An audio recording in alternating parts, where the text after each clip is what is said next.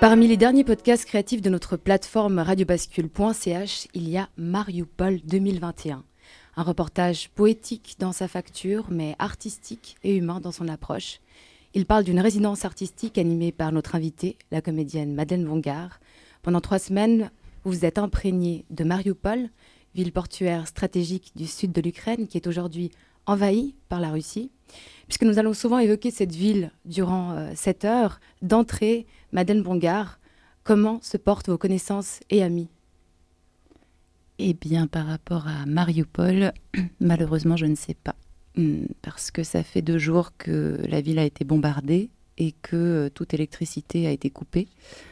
Euh, j'ai vu néanmoins passer un message sur les réseaux sociaux d'une personne avec qui je suis en contact euh, de façon plus éloignée, qui mentionnait que elle et son, entourage étaient allaient bien, n'avaient pas été blessés ou tués, et qu'ils étaient calmes.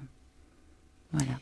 Aujourd'hui, nous allons surtout parler d'échanges et de création artistique en temps de guerre, ou plutôt avant, au seuil, puisque votre podcast témoigne de l'été passé, l'été 2021.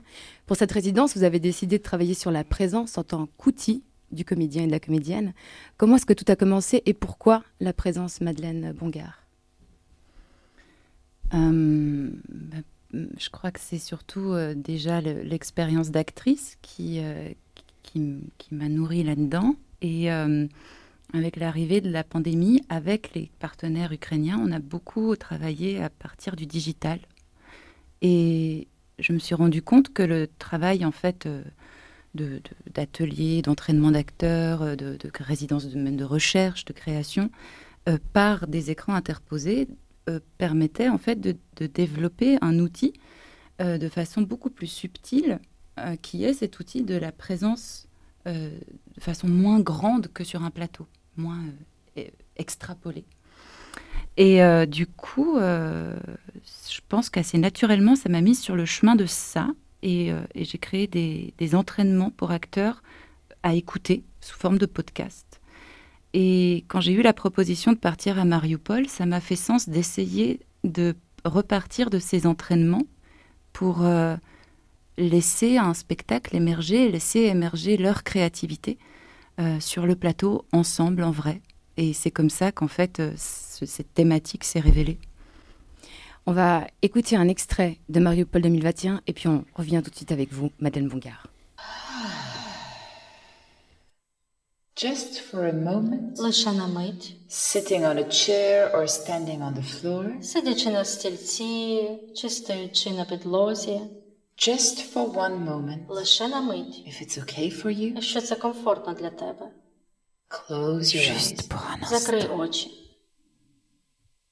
Ferme tes yeux.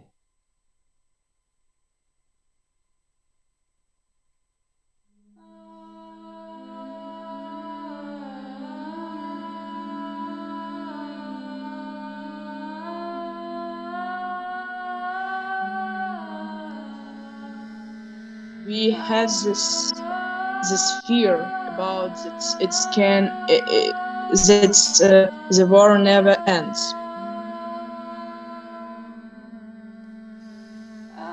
Uh, when uh, the war started, in the beginning of it, all my family uh, had an idea, maybe to uh, left and uh, go to Russia because uh, uh, they thought about that it's will be like more safe, safe safeness.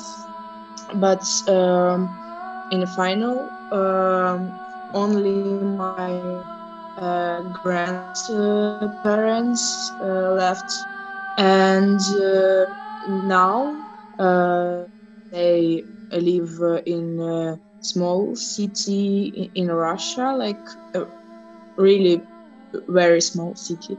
And uh, we try to connect with them and we try to ask my granny to come back but uh, they don't don't want to do it because uh, they feel that it can be uh, dangerous for them Mariupol 2021, podcast euh, signé Madeleine Bongard que vous pouvez retrouver dans son intégralité sur radiobascule.ch. Il s'agit vraiment d'un reportage artistique. Hein. Dans cet extrait, il y a le témoignage d'une participante qui nous parle déjà de cette guerre silencieuse, ses grands-parents qui ont déjà quitté le pays, cette crainte que, que la guerre ne finisse jamais, une peur des tensions latentes, la séparation de la famille. Tout ça s'est ressorti à travers une résidence artistique. Euh, oui, mais en fait, pour être tout à fait sincère, en arrivant à Mariupol, euh, moi j'avais l'impression d'être dans une ville balnéaire en vacances. Quoi.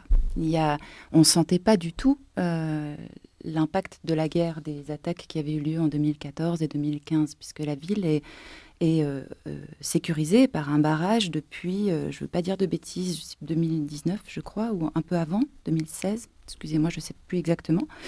Mais voilà, il y avait vraiment cette ambiance très. Euh, enfin, moi, quand elle m'a parlé de ça, ce, passage qui est dans le podcast, limite, je me suis dit euh, ah ouais, il faudrait peut-être que je me rende compte qu'ils ont vécu ça, quoi.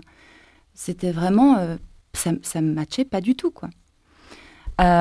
et après, par contre, dans les, dans les textes qu'ils ont écrits sur, durant notre résidence, et puis dans tout ce qu'on a pu voir comme choses qui sortaient de par les expressions du corps, il y a effectivement du vécu, quoi. Et surtout, elles ont une très très grande maturité. La jeune femme qu'on entend là, elle a 19 ans. Quand la guerre a éclaté, elle avait 11 ans. Et elle a dû annoncer à son petit frère ce qu'était la guerre et ce qui allait se passer. Donc, euh, Vous voulez nous lire un petit, un petit passage d'un texte Vous l'avez préparé pour nous, pour qu'on puisse se rendre compte un petit peu de la matière? Oui Alors en fait, c'est extrêmement drôle parce que c'est super métaphorique et euh, il faut vraiment se mettre dans l'état d'esprit que qu'on peut associer ça à la réalité parce que sinon on se dit mais de quoi il parle mais par exemple, ce, passage qu'on entend dans le podcast avec la comédienne qui, euh, éclate en, grande logorée comme ça, euh, elle parle en russe et elle dit euh, Une tempête a commencé et le vent s'est levé. La glace s'est brisée en morceaux triangulaires. Entre eux, les oiseaux marins commencèrent à sortir et à remplir l'océan, tandis que le niveau de l'eau baissait. Les serpents furent effrayés et essayèrent de s'échapper, mais leurs queues se sont attachées ensemble et comme des rayons de soleil, ils grimpèrent dans différentes directions, formant un serpent cobra royal. Cinq minutes plus tard, tous les serpents ont été mangés par le cobra, qui commença à croître de façon spectaculaire en taille et à envahir le monde. Mais un jour, tous les êtres vivants, sa nourriture, se sont épuisés, et les asticots d'une taille titanesque ont commencé à se manger les uns les autres par faim jusqu'à ce que le cobra soit le seul organisme vivant restant sur Terre. Il était désespéré, ne sachant pas quoi manger, et soudain il commença à manger la Terre elle-même, et lorsque le dernier morceau fut mangé, il se transforma en planète, devenant Pluton. Pluton n'est pas tombé, mais a commencé à suivre sa propre orbite, différente de celle des autres planètes. Après peu de temps, afin de ne pas avoir à répondre au Soleil de sa disparition, elle a trouvé une planète semblable à la Terre. Et le reste de l'histoire nous est connu. Merci Madeleine Bongard. Décloisonner les disciplines et les frontières, c'est un peu la, devise pardon, de la compagnie que vous avez créée en 2017, Dikidushi, qui veut dire en ukrainien âme sauvage. Et j'ai noté cette phrase qui figure sur le site internet de la compagnie et qui résume très bien finalement le, le propos et la finalité de votre travail. Le théâtre pour expérimenter non seulement l'humain, mais ses interactions possibles avec son environnement. C'est ça le but, explorer sa, présence dans, ce, dans cette euh, démarche que vous avez faite justement, pour créer un pont entre parole et émotion. Oui, et puis je crois que ça me dépasse, en fait. Euh, ça se révèle avec les, événements actuellement que ça, avait absolument sa place là, parce que ça, allait toucher à, une racine beaucoup plus profonde qu'un simple... Euh, concept. Et, ça s'est vérifié effectivement de façon très très forte euh, dans ce cas précis. Ouais. J'aimerais juste réagir à une discussion qu'on a eue ensemble au, téléphone avant cette interview. Vous m'avez dit des hommes sont venus me demander si j'allais revenir, être un homme en temps de guerre. Euh, oui, en fait, quand on a lancé l'appel à participer à cette résidence l'année dernière à Mariupol, ça n'a jamais été précisé que c'était ouvert qu'aux femmes. Et il se trouve que uniquement des femmes se sont inscrites. Et ensuite, au bout de trois semaines, on a, on a fait une présentation publique dans le cadre du festival High Stage. Et des hommes sont venus me voir après la présentation en me demandant en fait euh, si euh, j'allais revenir et si cette fois-ci ils pourraient participer. Euh, et donc avec mon collègue organisateur de ce festival, qui est un homme, Andri Palatni, on s'est regardé et c'est lui qui m'a dit, mais, enfin qui lui a dit, mais, mais, mais ça n'a jamais été réservé qu'aux femmes. Et hum, j'ai trouvé que ça touchait à quelque chose d'extrêmement euh, juste sur le, droit de, tout être humain d'aller dans une exploration sur les mondes imaginaires, sur le corps, sur la sensibilité, sur les émotions, sur le ressenti, sur l'humain, sur le lien, sur euh, tout ce qui euh, fait aujourd'hui partie d'une conscience de ce que c'est qu'être humain. Et c'est vrai que en temps de guerre, là, ça, ça fait mal au cœur de, de voir que on, est encore dans ce truc où on, ce sont les femmes et les enfants qui passent la frontière et les hommes qui restent, quoi. Ils n'ont pas le droit de, Les hommes entre 18 et 60 ans n'ont pas le droit de quitter euh, Kiev. C'est... Je comprends, et puis eux, les premiers, sont, sont, dans une détermination à défendre leur pays parce qu'ils savent très bien aussi euh, monopoliser leur staccato, leur, leur, leur énergie. Euh, mais enfin, je trouve que enfin, ça ouvre un champ de réflexion hyper intéressant parce que on, ça prouve juste une fois de plus qu'on est encore aujourd'hui en 2022 bloqué dans la dualité, dans la vision binaire des choses. Et c'est bien ça, en tout cas moi personnellement, qui me, qui me révolte tant avec ce choix euh, que fait ce gouvernement russe et que fait Poutine. Euh, c'est Enfin, on est où, quoi? On, a, on a évolué quand même. Mais justement, en Ukraine, ça évolue parce que j'ai vu aussi des... J'ai entendu des reportages de femmes qui euh, prenaient des armes et qui, qui, qui combattaient et qui résistaient euh, à côté euh, des hommes en Ukraine. Et tandis que apparemment c'est beaucoup... Enfin, ça se voit beaucoup moins en Russie. Et là, si on vous a posé la question en Ukraine, c'est aussi un gage d'espoir parce que ça veut dire que les hommes ukrainiens sont prêts aussi à travailler sur les mondes artistiques, la présence, etc. Ah bah absolument, oui, oui. Euh, et, j'ai presque envie de dire, ce qui serait magnifique, c'est qu'on en arrive à un stade où, quelque part, on s'en fiche que ce soit homme ou femme, ce sont des humains qui travaillent ensemble. Et, ben, la personne qui a fondé le DAR euh, Center for Contemporary Arts, qui a œuvré depuis 30 ans non-stop euh, dans la culture parallèle à la culture institutionnelle, c'est un homme, un metteur en scène absolument incroyable qui fait partie des 100 personnalités publiques de l'Ukraine en 2021, qui s'appelle Vlad Troitsky. Et euh, c'est lui qui a généré en fait toutes ces, équipes dont, je vous parle depuis tout à l'heure.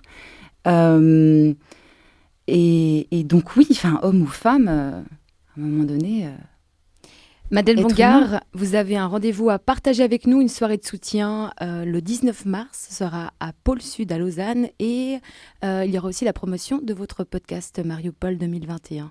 On va parler de Mariupol 2021, on va parler de, du Dart Théâtre et de tout ce qui se fait artistiquement en Ukraine, on va parler des, des, ponts au-delà des frontières que, que l'Ukraine a réussi à créer artistiquement euh, et, donc euh, à générer de l'humain et de la solidarité et de la créativité au lieu de, rester sur des positionnements euh, qui, qui, nous scindent. et donc c'est co-organisé avec Pôle Sud, avec ma compagnie Dikidushi et avec le Festival onirique des libertés. Ça aura lieu le 19 mars à partir de 18h30 à Pôle Sud. Et si tout va bien, nous aurons des films qui seront projetés le lendemain. Le lieu reste à définir mais trois euh, films ukrainiens où parlons de la situation ukrainienne.